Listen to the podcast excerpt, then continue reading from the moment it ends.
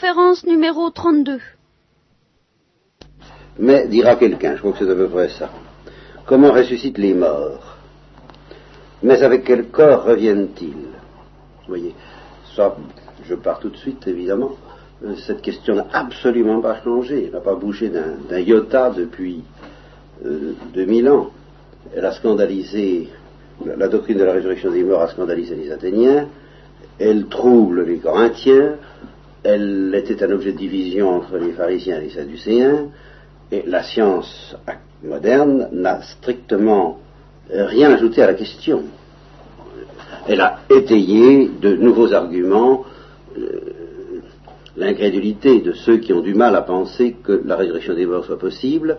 Elle leur a donné la conscience d'être des esprits scientifiques qui s'opposent à des esprits crédules, mais il y a toujours eu des esprits incrédules face à cette croyance de la résurrection des morts. Et encore une fois, la science ici n'offre qu'un alibi à une résistance de l'esprit humain qui est d'ordre spirituel ou métaphysique ou philosophique, enfin tout ce que vous voudrez, mais la science n'a... euh, De toute façon, c'est extrêmement difficile, c'est rigoureusement impossible d'imaginer ce que peut être un corps ressuscité dans un état différent d'une autre, c'est rigoureusement impossible à imaginer, c'est très difficile à concevoir, et c'est très difficile à admettre.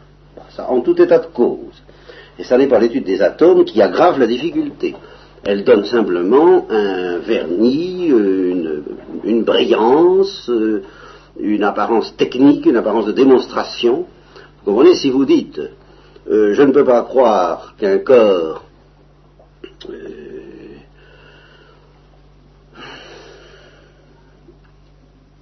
par exemple, soit immortel, puisse durer éternellement, et, qu'il soit de même nature que le nôtre, qu'il soit digne du mot de corps par conséquent, puisque tout ce que je connais en fait corps, ça meurt tout le temps, il est essentiel au corps humain et à tous les corps animaux de mourir, vous dites ça, vous n'avez pas besoin d'être un grand savant pour vous dire ça, ça se tient, je, je comprends, c'est une très sérieuse objection. Bon, mais si vous présentez la même objection sous forme d'équations et de démonstrations avec des donc et des chiffres et des, et des- et des rigueurs qui, impressionnantes de technique, vous ne ferez qu'intimider davantage celui qui vous écoute, mais ça ne sera pas plus. L'objection sera exactement la même. Ça, c'est toujours pareil. hein. Bon. Et les réponses, eh bien, les réponses faites par Paul me paraissent euh, éga- également les seules qu'on puisse offrir. Vous allez voir lesquelles, Je vous en laisse, si j'ose dire, la primeur. hein. Insensé. Voilà, c'est très simple. Bon. Toi, ce que tu sèmes ne reprend pas vie si d'abord ça ne meurt, si ça ne meurt pas d'abord. Alors, il prend la grande analogie du mystère de ce que j'appellerais la pourriture féconde. Il est certain que la fécondité végétale repose sur de la pourriture, que la terre c'est de la pourriture, que si le grain de blé ne meurt, euh, il ne se reproduira pas. Alors évidemment, là encore, on peut analyser ces histoires-là scientifiquement et dissoudre autant que possible la notion philosophique de corruption et la notion philosophique de génération. Alors évidemment, si on dissout toutes ces notions-là, plus rien n'a de sens, ni la vie, ni la mort, ni la naissance, tout au moins n'a le sens que nous lui donnons, nous, dans la vie courante. Ça a un sens d'équation scientifique et euh, euh, mathématique, et puis c'est tout. Mais si on s'en tient à ce que l'on constate en vertu de cette expérience millénaire, il y a tout de même là-dedans un certain mystère. Voilà.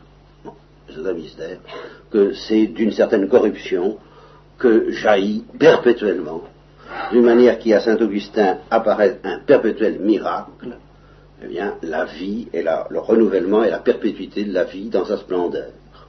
Et Saint Augustin dit, ben, euh, ce miracle nous remplirait de stupeur si nous n'en avions pas l'habitude, je crois vous l'avoir dit à plusieurs reprises, si euh, pour la première fois un savant réussissait à faire l'expérience du grain de blé, si ça n'avait jamais existé, et qu'un beau jour, euh, à la suite d'une série de travaux de laboratoire, il nous présente le cycle du blé, eh bien, on, serait euh, tenté de le prendre pour un sorcier ou de dire la science fait des miracles, ce qu'on fait maintenant, et qu'il n'y a pas de limite à la toute-puissance de la science. Mais comme on en a l'habitude, comme c'est courant, ça nous paraît plus banal que la multiplication des pains du Christ, faite par le Christ, d'où nous avons tendance, puisque le merveilleux doit être plus ou moins exorcisé, à penser que cette multiplication des pains faite par le Christ a peu de chance d'être euh, réelle, alors que dans ce cas-là, c'est la germination du blé qui devrait avoir peu de chance d'être réelle. Là, si, je suis tenté de dire, si les poètes pouvaient avoir un peu de jugement, et si les gens qui ont du jugement, qui raisonnent, pouvaient être un peu poètes, eh bien, ils seraient immanquablement éblouis par la splendeur de ce que nous appelons en termes thomistes l'être. Et sans employer ce grand mot, ce gros mot, hein, c'est un gros mot l'être, c'est un mot qu'il ne faut pas prononcer, pas convenable. Hein. Euh, mais la splendeur et disons de la vie, quoi, oui. Avec un peu de poésie et un peu de rigueur. Mais justement, euh, l'une ne tuant pas l'autre, si autant que possible, ce qui est évidemment, je reconnais, assez rare dans la caractérologie humaine. Les poètes n'aiment pas les raisonnements et les, raisonneurs n'aiment pas les sentiments. il y a un effort à faire, ça c'est vrai, je reconnais, pour introduire un peu de rigueur dans l'intuition poétique. Cependant, c'est ça la philosophie. Et c'est ça la vie spirituelle digne de ce nom. C'est ça la vie intellectuelle digne de ce nom. Donc, insensé, ce que tu sèmes ne reprend pas vie si ça ne meurt d'abord. Alors, apprends à regarder ce que tu vois, à être stupéfait de ce que tu vois, et tu seras moins stupéfait de ce que je te dis. Et ce que tu sèmes, oui, c'est ça, je, reprends l'idée que je voulais. on trouve stupéfiant ou incroyable ou ridicule même certaines croyances ou certaines affirmations de la foi chrétienne, mais la, réponse en profondeur, qui sera la réponse de Pascal, de Saint Augustin, de Saint Paul, enfin de tous les hommes de génie, c'est de dire, mais enfin, vous ne regardez pas autour de vous.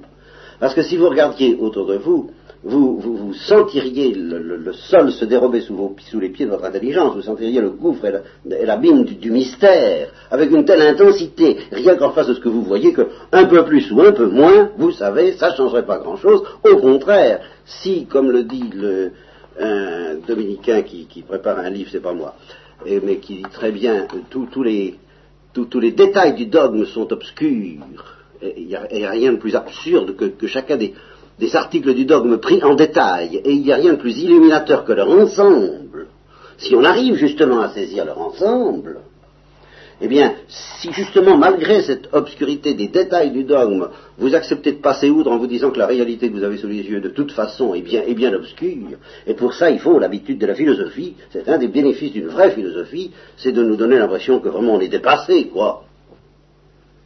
Alors, vous accepterez mieux les obscurités du dogme, et acceptant mieux les obscurités du dogme, vous découvrirez ce qui est le fruit suprême de cette ascèse, eh bien, la lumière qui se dégage de l'ensemble de toutes les affirmations du dogme. Et c'est cette lumière d'ailleurs que j'essaierai, ce soir ou la prochaine fois, de commencer à dégager pour vous, parce que c'est un chapitre très synthétique au point de vue de la foi chrétienne, et je ne peux pas le laisser passer, ce chapitre synthétique, sans vous offrir une synthèse. Trop rapide, mais tout de même... Euh, aussi complète que possible de cette lumière du dogme, euh, en laissant de côté toutes les difficultés, euh, toutes les, choses trappes, toutes les objections qu'on peut nous faire au point de vue de tel ou tel détail, je, voudrais vous faire sentir l'intensité lumineuse qui, malgré cette obscurité incontestable, que je ne prétends pas éliminer du tout, mais l'intensité lumineuse fantastique qui se dégage de l'ensemble de la révélation chrétienne, telle qu'elle se présente justement dans ce chapitre en particulier. Alors, ce que tu sèmes, attention, ce n'est pas le corps qui doit naître que tu sèmes, il s'agit du grain de blé, toujours la même chose, mais une graine nue, quelconque, de blé ou d'autre chose. Mais Dieu lui donne un corps, celui qu'il a voulu, et à chaque semence le corps qui lui est propre, alors là, nous sommes en péril de philosophie euh, qu'on appellera aujourd'hui fixiste, n'est-ce pas? Chaque corps selon son espèce, les animaux, les reptiles, les poissons, les, les, végétaux, chacun selon son espèce, mais nous savons, nous, Scientia inflat, la science enfre qu'il n'y a pas d'espèce, qu'il n'y a qu'une seule évolution de la vie. Alors, je, n'entre pas dans, dans, le détail de cette affaire-là. Ce soir, euh, ne, disputons pas, ne, chipotons pas avec Paul sur ce point. Ce soir, retenons le, le fond de sa leçon, euh, qu'il explique à la suite, toute chair n'est pas la même chair. Voilà l'idée. Et ça, ça n'a l'air de rien, évidemment. Mais je reconnais qu'une certaine philosophie euh, pseudo-scientifique, précisément parce qu'elle prétend être démontrée par la science, alors qu'aucune philosophie n'est démontrable par la science. La philosophie, si elle est démontrable, est démontrable par la philosophie, mais pas par la science. Ça, ça, ne veut rien dire. Alors il y a une philosophie scientifique qui dit, au fond, il n'y a pas plusieurs chairs, il n'y a pas plusieurs corps, il n'y a qu'un seul corps. Quel corps? Bon, alors là, euh, et puis qu'est-ce que c'est qu'un corps? Qu'est-ce que c'est que l'atome? Qu'est-ce que c'est que le champ magnétique? Mais on ne sait pas trop, mais on a tendance à réduire tout à l'unité. Il y a l'uniformité d'une seule réalité qui prend diverses formes, diverses apparences. Alors si vous cédez évidemment à cette à ce tour de précipitation, car j'estime que c'est un tour de précipitation, il vous sera plus difficile, forcément, d'admettre une philosophie et une théologie et une révélation qui reposent sur, sur des choses très bêtes mais vous savez, qui sont de l'ordre du bon sens, à savoir qu'il y a des choses d'une certaine sorte et qu'il y a des choses d'une autre sorte. Ça, par exemple, il y a des êtres doués de connaissance et il y en a qui ne le sont pas. C'est très très bête tout ça. Mais je vous assure que si on commence à céder au vertige de penser qu'il n'y a pas de différence fondamentale entre les êtres doués de connaissance et ceux, qui ne le sont pas, évidemment le sol se dérobe sous vos pieds, là encore, et quand on s'amènera euh, à vous dire au nom de la foi, il y a des êtres en état de grâce et d'autres qui ne le sont pas, il y a des êtres qui sont amis de Dieu et d'autres qui ne le sont pas, alors tout ça paraîtra, il y a des corps ressuscités et d'autres qui ne le sont pas, il y a des corps corruptibles et des corps incorruptibles, tout ça vous paraîtra des balivernes parce que au fond, vous vous serez habitué à une philosophie qui secrètement est une philosophie du néant. Je ne peux pas vous expliquer pourquoi ce soir, mais faites-moi confiance. Il faut, si vous voulez partir avec des bases solides dans les profondeurs, eh bien, partez du bon sens de, il y a continuité entre la manière de parler du bon sens qui dit bah, il y a des êtres vivants puis d'autres qui ne sont pas vivants, il y a des êtres intelligents et d'autres qui ne le sont pas, il y a des corps d'une nature et des corps d'une autre nature, euh, il y a des corps végétaux et il y a des corps animaux. Euh, partez de là. Alors, vous, entrerez de plein pied avec des affirmations de la foi qui ne seront pas plus mystérieuses que ça, car c'est très mystérieux, en effet. Et on peut se demander ce que ça veut dire, très légitimement. Mais il ne faut pas le récuser en doute, sinon vous cédez à un vertige imaginatif qui rend impossible toute philosophie saine et toute foi, bien entendu. Hein. Alors, toute chair n'est pas la même. Voilà. Est-ce que vous acceptez qu'il y ait des différences de nature entre les différents corps? Oui ou non? Ça n'a l'air de rien, mais voyez comme l'enjeu en est la foi, la possibilité de croire à ce chapitre de Paul ou non. Eh bien, autre est la chair des hommes, voilà, la philosophie naturelle de Saint Paul. Hein. Autre la chair des bêtes, autre la chair des oiseaux, autre la chair des poissons. Chacun selon son esprit. Il y a tout de même des différences. Ah oui, mais au fond, il y a tout de même un même mystère de vie. D'accord, il y a un même mystère de vie, mais ce mystère de vie est analogique ce n'est pas de la même manière que vivent les poissons, que vivent les oiseaux, que vivent les végétaux. Et leur corps n'est pas le même. Et alors, Paul ajoute, alors là, selon une cosmologie que l'on considérera comme contestable, et tout à fait d'accord, on peut la remettre en place, on peut l'approfondir et la creuser, ce qu'il faut retenir, parce que ça, moi je maintiens que ça tient la route, et que si on abandonne ça, on abandonne en effet la foi, c'est qu'il y a des différences entre les corps. Et il y a des corps célestes et il y a des corps terrestres. Alors là, évidemment, la science actuelle nous dit qu'il n'y a pas une telle différence entre les corps terrestres et les corps célestes. Et j'en suis d'accord, malgré le mystère du feu, malgré le mystère de la lumière, qui reste tout de même très grand. Autre est l'éclat du soleil, et autre l'éclat de la lune, et autre l'éclat des étoiles. Alors, à travers, en effet, une cosmologie insuffisante, Paul atteint une vérité philosophique qui tient la route, je le maintiens, à savoir, il y a des différences de nature dans le monde. Une étoile, en effet, diffère d'une étoile en clarté. Ainsi en est-il de la résurrection des morts. Alors là, la phrase décisive. Le corps est semé dans la corruption, il se relève dans l'incorruptibilité. Voilà. Alors, si d'entrée de jeu vous dites c'est impossible, bah vous êtes bien sûr de vous. Et alors, en effet, la foi est impossible aussi pour vous. Mais si vous ne dites pas c'est impossible, eh bien c'est tout ce que, au fond, c'est tout ce que Saint Paul vous demande vous vous accordez que ce n'est pas impossible. Alors, moi, je vous enseigne que c'est vrai. Moi, au nom de Dieu et de la part de Dieu, mon message, vous, le considérez comme recevable à première vue, quitte à vérifier si je suis un messager fidèle, eh bien vérifiez-le par ailleurs, mais ne m'objectez pas que mon message est inacceptable, vous, m'accordez qu'il est acceptable, c'est pas impossible. Eh bien, c'est tout ce que je vous demande. Si vous m'accordez que c'est pas impossible et que par ailleurs vous vérifiez que je suis un témoin fidèle, alors croyez. C'est tout. Et je prends la suite de Paul en vous disant, si vous estimez que ce n'est pas impossible, et regardez-y à deux fois avant d'avoir la prétention d'être si sûr de vous, et si par ailleurs vous pensez que nous sommes un témoin fidèle dans l'ensemble, nous, la chaîne des témoins de cette vérité révélée, eh bien, croyez, c'est tout. Le corps est semé dans la corruption, il se relève dans l'incorruptibilité. Il est semé dans le déshonneur, je dirais dans la misère, si vous voulez. Mais on peut dire le déshonneur si on tient euh, en réserve à l'horizon derrière ce qu'on dit le mystère de la chute, dont nous parlerons. Il se relève dans la gloire. Il est semé dans l'infirmité, il se relève dans la puissance. Il est semé animal, c'est-à-dire animé, et il se relève spirituel. C'est là où il y a une difficulté philosophique. Un corps spirituel, est-ce que ce n'est pas un corps immatériel Et un corps immatériel, est-ce que c'est encore un corps? Bien, ça, bien entendu, euh, c'est un problème théologique difficile. Ça veut dire que le corps animal est soumis à des lois que l'esprit peut contrôler, mais il n'est pas tout entier sous la mouvance de l'esprit comme un corps dit spirituel, ou selon un terme qui évidemment aujourd'hui euh, est fâcheusement équivoque, pneumatique. N'est-ce pas? Évidemment, il mieux éviter cette expression de corps pneumatique. Alors restons-en. Seulement le mot corps spirituel, ben, ça veut dire tout simplement un corps qui est possédé par la gloire de l'esprit. Voilà. Qui est soulevé par la gloire de l'esprit.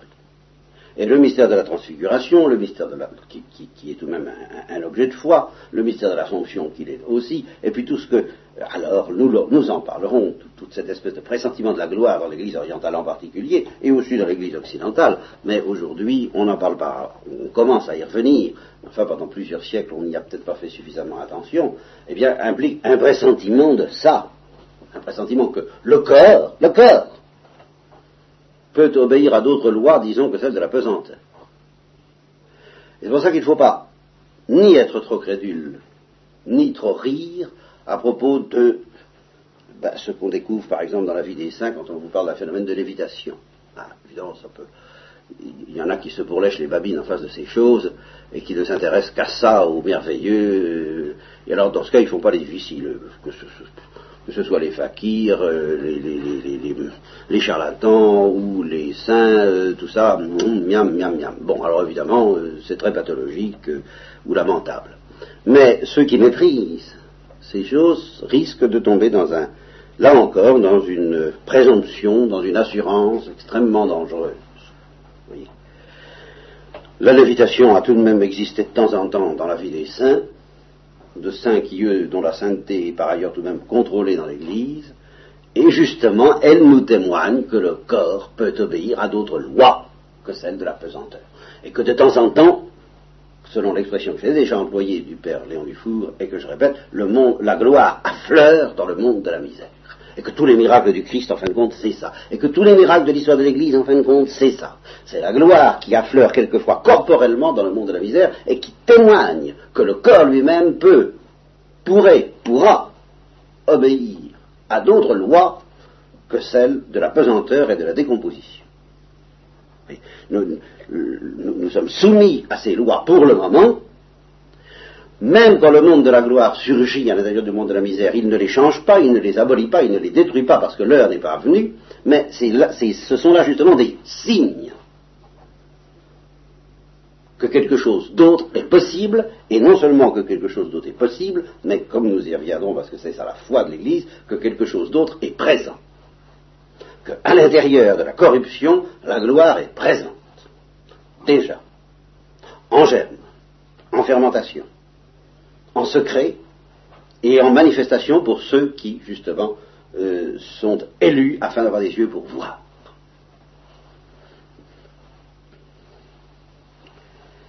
Voilà ce que veut dire corps spirituel. Oui. Ce n'est pas un corps évanescent, ce n'est pas un ectoplasme, ce n'est pas un. Euh, bon, enfin tout ce que vous voudrez. Non, c'est un corps, c'est un vrai corps, mais soumis à d'autres lois que celles que nous connaissons. Voyez, cette espèce de scandale de la science qui, qui se veut et qui quelquefois est si humble en face des réalités que nous pouvons expérimenter, et même celles que nous n'avons pas encore expérimentées, et qui est tellement arrogante à l'idée qu'on puisse lui parler d'autres lois que celles qu'elle peut expérimenter pour le moment.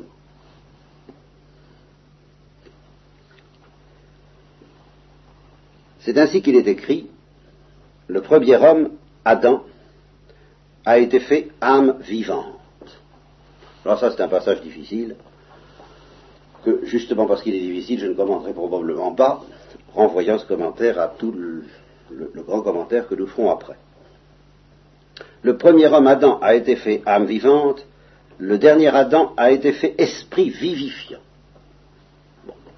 En gros, ça veut dire, le premier Adam a été fait âme vivante, c'est-à-dire ce que nous sommes, ou tout au moins ce que nous croyons être, ce que nous sommes si nous ne sommes pas en état de grâce, c'est-à-dire que nous sommes un corps animal euh, avec une âme qui anime, qui fait vivre ce corps, qui fait que ce corps est vivant, mais qui n'a pas le pouvoir de vivifier les autres, et qui n'a pas le pouvoir de donner un autre mode de vie que celui dont je viens de vous parler pour le moment et qu'examinent les savants.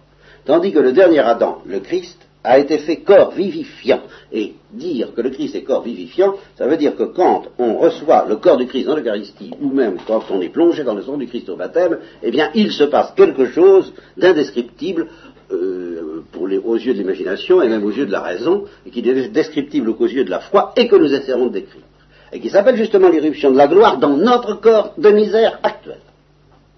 Justement, nous croyons que le corps du Christ est vivifiant en ce sens qu'il est déjà glorifiant et que tout contact de notre corps et de notre âme avec ce corps du Christ vivifiant est glorifiant pour nous.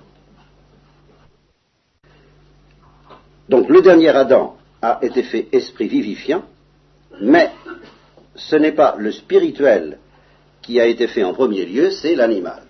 C'est le corps animal, c'est-à-dire, là c'est le parallélisme entre les deux Adams, le premier Adam dont nous reparlerons, et le second Adam dont nous reparlerons aussi, bien sûr, Jésus-Christ. Le premier homme est de la terre fait de poussière. Souviens-toi que tu es poussière et que tu retourneras en poussière. Le second homme vient du ciel. Là, nous aurons beaucoup à réfléchir là-dessus. Tel celui qui est de poussière, tels aussi ceux qui sont de poussière. C'est-à-dire que celui qui n'aura pas su accueillir autre chose en lui que ce germe de vie qui est destiné à retourner à la corruption et à la poussière, eh bien, euh, les, enfants, les descendants de, cet être, Adam, enfin nos premiers parents, qui n'ont pas su accueillir la gloire, en fin de compte, ça revient à ça. Nos premiers parents n'ont pas su accueillir la gloire, eh bien, tels nos premiers parents, tels les enfants de nos premiers parents, qui eux aussi sont de poussière. Mais tel le céleste, tel le glorieux, tel le corps glorieux de Jésus-Christ, tels seront les célestes, c'est-à-dire nous. Et c'est ça que j'essaierai de vous expliquer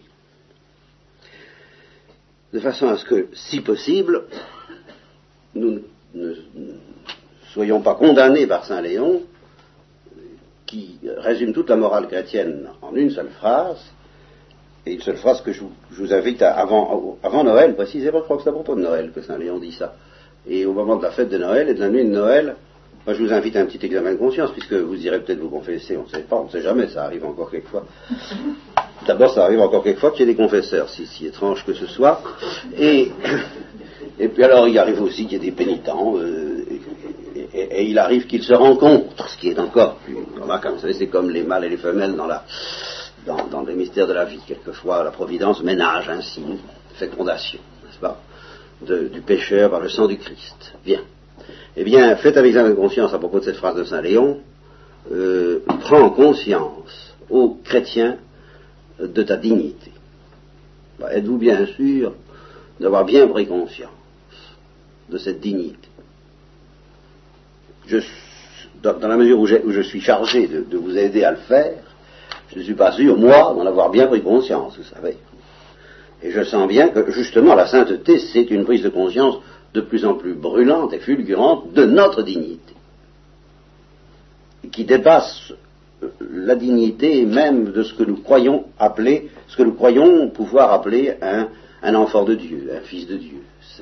Je, je, vous expliquerai ça. Je vous expliquerai qu'il y a eu des fils de Dieu avant Jésus-Christ, mais un chrétien, c'est quelque chose de plus encore.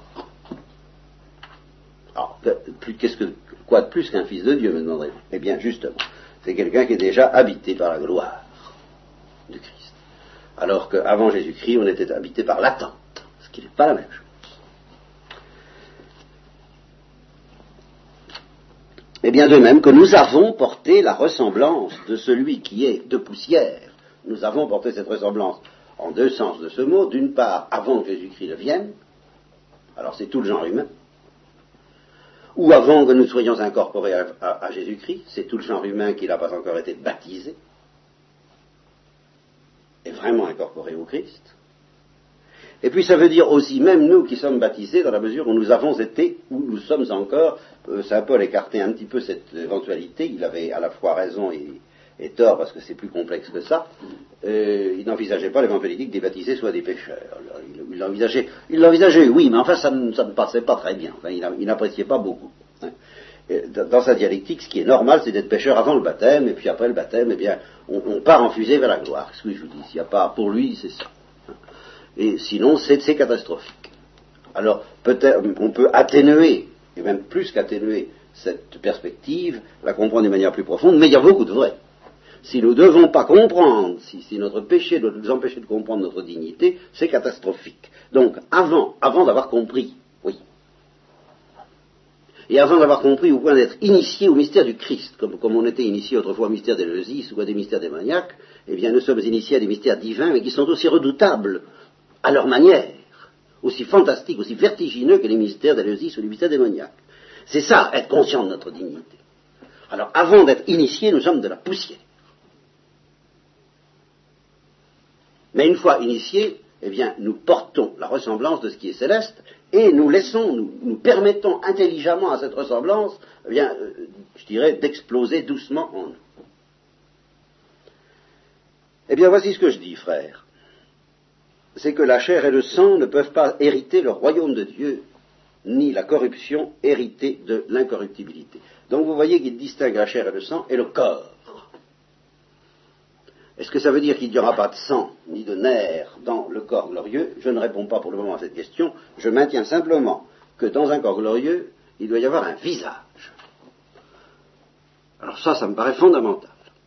Un corps glorieux, ça a un regard. Qu'est-ce que c'est qu'un être humain qui n'aurait pas de regard, qui n'aurait pas d'oreille et qui n'aurait pas de bouche pour parler? Ça, ça ne veut rien dire. Mais quand Paul parle de la chair et du sang, il ne parle pas de ce qui permet d'avoir un regard, d'avoir une parole et d'avoir des oreilles. Il parle de ce qui est corruptible en tant que c'est corruptible et que ce n'est pas habité par la gloire et destiné à, effectivement, retourner à la corruption. Eh bien, si vous vous cantonnez dans ce monde-là, voilà ce qu'il dit aux Corinthiens, si vous en restez au niveau de ces choses-là, qui sont des choses de l'ordre de la chair et du sang, si vous ne visez pas à quelque chose d'autre qui dépasse ça, qui est la gloire, justement, eh bien, vous n'hériterez pas de l'incorruptibilité. Ça, c'est sûr, parce que ce n'est pas ce qui est corruptible comme tel qui hérite de ce qui est incorruptible comme tel. La corruption n'hérite pas l'incorruptibilité, évidemment. Alors voilà, je vous déclare un mystère nous ne mourrons pas tous. Alors là, il était très conscient de la proximité de la parousie, et il a pu faire une erreur humaine d'appréciation quant à la durée de cette proximité. Vous voyez, il peut y avoir des illusions d'optique parce qu'on a l'impression, on voit une montagne, ben, elle est là. Ben, on ne se rend pas compte qu'elle est peut-être plus loin qu'elle en a l'air. Mais ça ne veut pas dire qu'on se trompe quand on dit elle est là. Elle, est vraiment là. Et puis, ça ne veut pas dire qu'on se trompe quand on dit elle approche. À supposer qu'on la voit s'approcher de nous comme, dans, Macbeth, je crois, la forêt qui s'avance, n'est-ce pas? Eh bien, supposer qu'on voit euh, la, parousie, le Fils de l'homme, s'approcher vers nous en disant mais il est tout près, il est à la porte, il arrive, le voilà. Ben, c'est pas parce qu'on n'évalue pas très bien la distance qu'on se trompe. C'est vrai, il arrive, le voilà, il est, il est tout près. Mais tout près, qu'est-ce que ça veut dire? Alors là, c'est là-dessus que Paul a pu faire une erreur d'appréciation. Mais quand il dit nous ne mourrons pas tous, c'est vrai, à condition d'étendre ça à toute la durée des siècles pendant lesquels va euh, s'écouler ce qu'on appelle les derniers temps. Les temps de l'Apocalypse, les temps du combat entre la, gloire et la, entre la lumière de la gloire et les ténèbres, dont nous parlerons dès que j'aurai le loisir de commenter enfin ce texte, car pour le moment j'essaie seulement de le lire. Et nous ne, nous ne mourrons pas tous. Mais tous nous serons. Ah, alors là, un mot sur lequel je, m'attarderai beaucoup. Je ne sais pas quel est le terme grec, euh, puisque je ne l'ai pas ici. Enfin, disons, métamorphosé. Ah, c'est la notion de métamorphose. Tous nous serons métamorphosés. Nous subirons une alchimie, une métamorphose fantastique. En un clin d'œil, au son de la trompette. Car, euh, alors pour ceux qui diraient, oh, oh, au son de la trompette, car, on sonnera de la trompette, c'est Paul qui le dit. Hein, il, insiste, vous voyez, il voit, le narquois dans, le coin, l'athénien de service, n'est-ce pas Qui, ben voilà. Alors, euh, au son de la trompette, en un clin d'œil, alors le narquois, car on sonnera de la trompette. Alors évidemment, quelle trompette Je n'en sais rien. Sous quelle forme Je n'en sais rien. Mais enfin, le mystère du son et le mystère de la musique, ça existe. Et la violence de la musique, ça existe. Toute musique belle n'est pas forcément languissante. Il y a les adagios, bien sûr. Mais il y a les, il y a, il y a, il y a je ne dirais pas le furioso, n'est-ce pas? Mais enfin, euh, même dans Jean-Sébastien Bach, euh, il y a des, les grandes eaux de l'Apocalypse, de temps en temps, on, les sent arriver dans, certaines, dans l'art de la fugue, ou dans des choses comme ça, ou dans certaines cantates. Il y a, le roulement des voix de, l'éternité qui, dans certains, euh, justement, le, ce que le père Cocagnac appelait la, métaphysique des, des cœurs, euh, des cœurs qui chantent, n'est-ce pas C'est quelque chose de fantastique. Et ça n'est pas de la, la, la guimauve, c'est un cri. un cri peut-être musical, je vous dis. Je connaissais une aveugle qui était sur le point de mourir, qui me disait, je pense toujours à ce cri de Jésus expirant sur la croix, il me semble que ce cri traverse les siècles, et qui n'arrête pas. C'est la trompette du jugement dernier.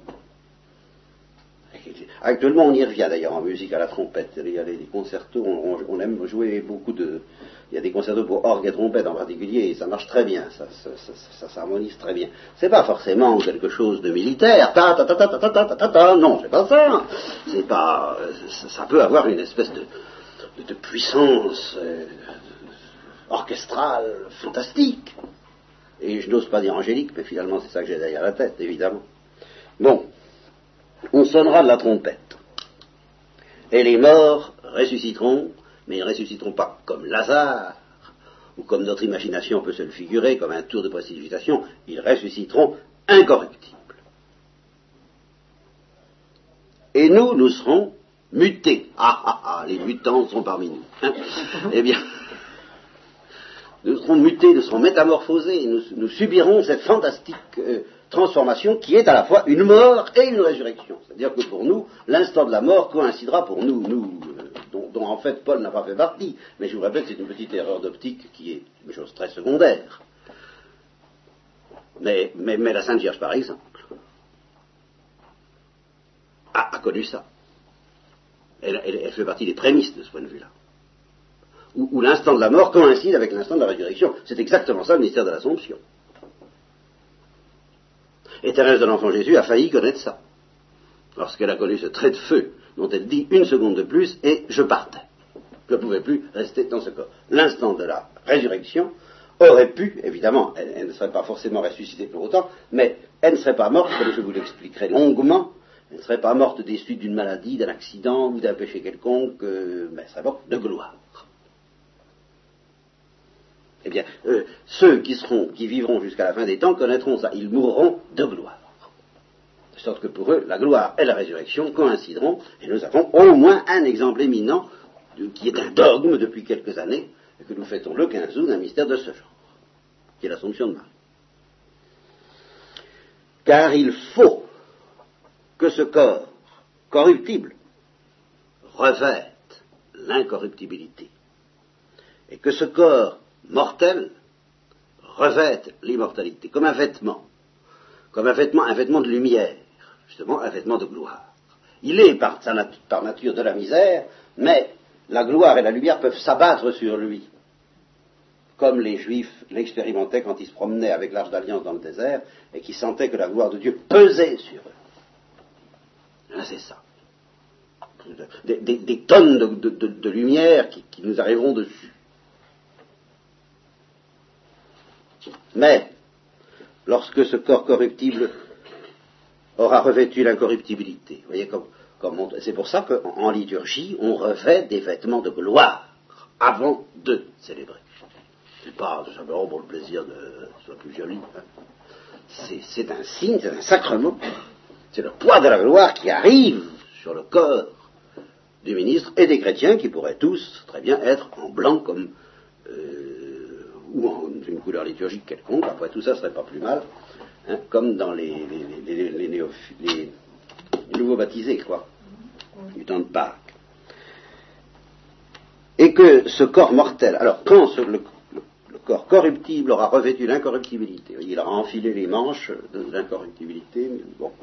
Et que ce corps mortel sera revêtu d'immortalité, alors sera accomplie la parole qui est écrite, et sur cette parole nous nous arrêterons longuement parce qu'elle m'a fasciné pendant des années et me fascine encore. La mort a été engloutie dans la victoire. Mort où est ta victoire? Mort, où est ton aiguillon? Qu'est-ce qui fait que tu gagnes? C'est ça, qu'est-ce qui fait qu'on n'en sort pas de toi? Comment ça se fait? Que malgré tous nos progrès scientifiques, n'est-ce pas, nous n'arrivons pas, il y a un petit quelque chose qui résiste, et qui fait qu'on n'en vient pas à bout. Et qu'une maladie chasse l'autre, on triomphe d'une maladie, c'est l'autre qui revient. En fait, il y a quelque chose qui va pas. Il y a, il y a comme un, ah, il y a au-delà de, la bêtise des accidents de la route hein, et de la maladie, il y a comme une espèce de d'intelligence venimeuse, un aiguillon qui, fait toute la force de la mort. Voilà, c'est ça la question. Mais où est la force de la mort comment se fait-il que la mort est en force, qu'elle résiste à tous nos désirs, à tous nos efforts, qu'elle pèse elle aussi sur le genre humain de manière aussi écrasante? Où est ton, ton aiguillon mort qui fait qu'on ne peut pas s'en sortir de toi? Alors là, ça c'est la réponse de la révélation chrétienne dans toute sa profondeur, et nous y resterons, je vous garantis. Eh bien, l'aiguillon de la mort, ce qui fait qu'elle a de la force et qu'on n'en sort pas, c'est le péché. Voilà, et puis c'est tout. Et puis c'est tout, et puis, et puis c'est beaucoup dire. Hein et puis alors, euh, il ajoute un petit thème très paulinien, dont nous aurons peut-être à reparler, qui est long. Et la, puissance du péché, à son tour, c'est la loi. Voilà, paradoxe paulinien dont nous reparlerons. Mais je retiens surtout ceci, hein, l'aiguillon de la mort, c'est le péché. Et la mort sera engloutie avec son aiguillon, parce que justement l'aiguillon sera mort à son tour. Et la, victoire du Christ, ce n'est pas simplement un, triomphe sur la mort, c'est un triomphe sur l'aiguillon de la mort. Et l'aiguillon de cette victoire, c'est la gloire.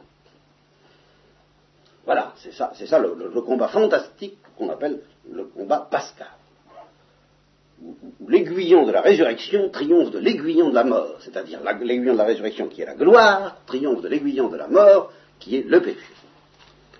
D'où les, fameux thèmes de la liturgie que nous commenterons, mors et vita, duello conflixere, mirando, la mort et la vie se sont livrés à un duel extraordinaire, un duel fantastique, un duel qui est le spectacle du monde. On va, au spectacle pour voir, hein, n'est-ce pas on, aime bien voir des combats, les combats de boxe, les choses comme ça. On sent que c'est qu'il y a du spectacle d'ailleurs.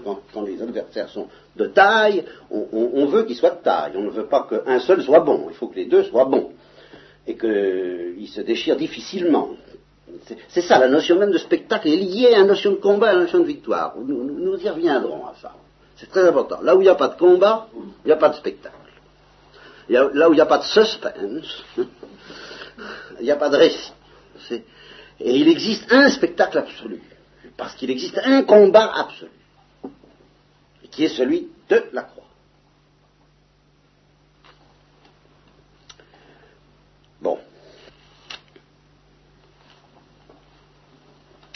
grâce soit rendue à Dieu, Et encore ceci euh, dans la liturgie, euh, ô mort, je serai ta mort.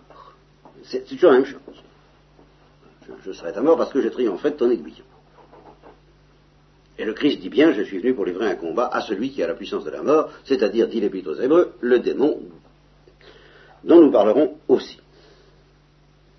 Et si ce monde, là je vais vous dire une chose que je vais être obligé, je, vais faire de la propagande euh, publicitaire, une publicité tout à fait clandestine, n'est-ce pas Pour un bouquin qui vaut peut-être pas 4 sous d'ailleurs. Et je vous dis ça parce que ce, monde du combat entre le bien et le mal, en fin de compte c'est ça. C'est ça. Mais tel que le Christ le manifeste, ailleurs on ne le comprend pas avec cette profondeur, bien ce spectacle-là est fantastique, il est fascinant, euh, il peut paraître quelquefois hallucinant, hallucinatoire, incroyable, euh, euh, affolant, image d'épinal, douteux, impossible, enfin, et puis, surtout si nous nous sentons menacés par le poids du mal, ce qui arrive plus souvent qu'à l'autre tour, hein, les cris de Job sont pas loin de nous et l'envie de dire que Dieu joue un jeu cruel, puis l'envie de douter aussi que Dieu puisse jouer un jeu tellement cruel. Qu'un Dieu puisse jouer un jeu tellement cruel.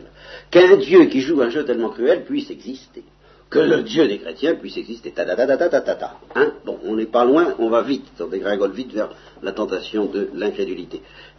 Je ne peux pas dire que ça m'est pas mordu au talon, moi aussi, pendant des années, euh, ce, spectacle d'une colossal entre le bien et le mal. Pourquoi jouer à ce jeu, mon Dieu? Enfin, qu'est-ce que ça veut dire?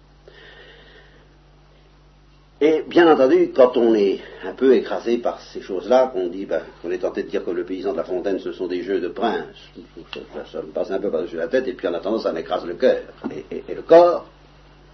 Bien, on rêve plus ou moins, c'est inévitable, d'une humanité meilleure, comme on dit aujourd'hui. Alors là, je vous invite à réfléchir sérieusement à cette notion d'humanité meilleure. Qu'est-ce que ça veut dire? Alors il y a un film, alors là celui-là je ne fais pas de propagande pour lui, hein, parce qu'au contraire j'y suis pas allé, étant donné qu'on me l'a fortement déconseillé que je suis un, enfant bien sage, et quand vous me déconseillez de voir quelque chose, je ne veux pas le voir. Alors, bon c'est l'orange mécanique, euh, c'est certainement pas indiqué. Mais l'idée évidemment est, très remarquable, c'est que pour que ça marche bien, ben, il faudrait que nous soyons vidés plus ou moins de toutes nos toute notre agressivité, cette agressivité qui intéresse tellement les psychologues. Alors il existe un livre que je ne nommerai pas, parce que lui, je vous le donnerai en privé si vous me le demandez. Je vous, vous l'indiquerai en parce que je ne veux pas faire de propagande pour, un bouquin qui ne vaut pas quatre sous. Probablement, d'un point de vue littéraire. Mais tout de même, ce livre raconte euh, ah, l'histoire d'une humanité, euh, un peu à la manière d'Alphaville, euh, de Jean-Luc Godard, qui est un autre film, enfin une humanité soumise à un ordinateur, hein, tout puissant, qui règle tout et qui vise, qui veille de manière constante à ce que les membres de cette humanité soient constamment, par une voie chimique d'ailleurs, on pourrait imaginer une voie psychanalytique, ce serait exactement la même chose, car c'est ça, en fin de compte. Le, un, des sens de la psychanalyse, je dis pas le seul, vient vider toute agressivité. pas compliqué. Alors, dès qu'ils sentent qu'il y a quelque chose qui ne va pas, ils augmentent un peu le traitement, alors ils deviennent bien gentils. Euh, euh, et. Alors j'ai lu tout ça, des, êtres dans lesquels il n'y a plus, il y a plus. Alors il n'y a plus d'objets, il y a plus de, il y a, ils vont se promener, ils vont au spectacle, euh, il y a une vie sexuelle, tout ça est bien réglé. pas plus, pas plus qu'il faut, autant tous les samedis, enfin la promenade tel jour, et puis ils acceptent et ça va bien. Eh bien, quand j'ai eu fini ce livre, j'avoue que j'étais, je me suis senti, c'est pour ça que je me dis, il est peut-être meilleur que je ne le crois, comme ça à première vue, je me suis senti réconcilié avec le mystère du mal. Parce qu'on a envie de dire, allons, on encore mieux des gens qui pêchent que ça. Ça, j'avoue que là, c'était plus fort que moi. Je me non, non, alors c'est cauchemardesque. Et cependant, bah, il faut choisir. On donne la liberté aux hommes, on ne leur donne pas, évidemment. Si on la donne, ben, il ne faut pas s'attendre à ce qu'ils s'en servent tout le temps gentiment, parce qu'ils n'aillent pas, qu'ils pas au cinéma parce qu'on leur dit de pas y aller. Ben, pas, toujours, quand même. Hein. et, et là, on prend conscience alors justement de ce que la sainteté a d'extraordinaire, à savoir que de temps en temps, de temps en temps, bien sûr, ça a l'air très peu, mais c'est tellement précieux. Dieu réussit ce pari de, tout en respectant la liberté jusqu'au bout, ben, d'obtenir que ces êtres agissent avec, en éliminant l'agressivité autant que si chimiquement on la leur avait enlevée. Mais alors non pas par mode négatif, mais par mode d'intensité de l'amour du bien et de la gloire. Parce qu'ils laissent entrer en eux un amour positif de la gloire, ils arrivent en effet à se dépouiller, ça, peut être une définition des êtres, des êtres chez qui est, morte l'agressivité. C'est vrai, mais attention, pas sous l'effet de la chimie, sous l'effet de l'alchimie, si vous me permettez ce jeu de mots, hein, sous l'effet de l'alchimie de la gloire, et pas seulement de la grâce d'ailleurs. Alors évidemment, c'est merveilleux, mais à tout instant, ça reste suspendu à cette notion chrétienne si magnifique et si douloureuse, la fidélité. C'est-à-dire une liberté qui, jusqu'au bout dit oui, oui, oui, oui, oui, oui, jusqu'au bout. Et siam bene sufficit, comme disait le petit Saint Placide, ou plutôt le grand Saint Benoît en face du petit Saint Placide, parce que le petit Saint Placide, ça veut dire que oui, oui, oui, oui, mais libre. Alors là, on comprend, je vous assure, parce que dans ce livre, les gens disent oui, oui, oui, oui, mais c'est du néant. C'est du caoutchouc mousse, c'est quelque chose. Et, je vous assure, j'étais réconcilié avec le mystère du mal parce que j'ai eu l'évidence que c'est pas possible que la liberté existe si le mal n'existe pas. On sent que c'est non. Il faut choisir. Alors Dieu a choisi, il en a pris la responsabilité. Jusqu'à présent, j'avais des observations à lui présenter. J'en ai un peu moins. Enfin, je, je sens. Grâce soit rendue à Dieu, oui, qui nous donne la victoire. Et cette notion de victoire va être la clé, je vous le dis dès maintenant, de tout ce que nous dirons. Et euh, je ne dis pas non pas la rédemption, je, ne dis pas non pas la rédemption et la victoire, mais je dis la notion de rédemption prise dans toute sa profondeur, ce n'est pas la notion d'une dette à payer, bien que cette notion y soit incluse, et que je ne la récuse pas, mais il y a quelque chose de bien plus profond que la dette, qui cependant existe, c'est la notion de victoire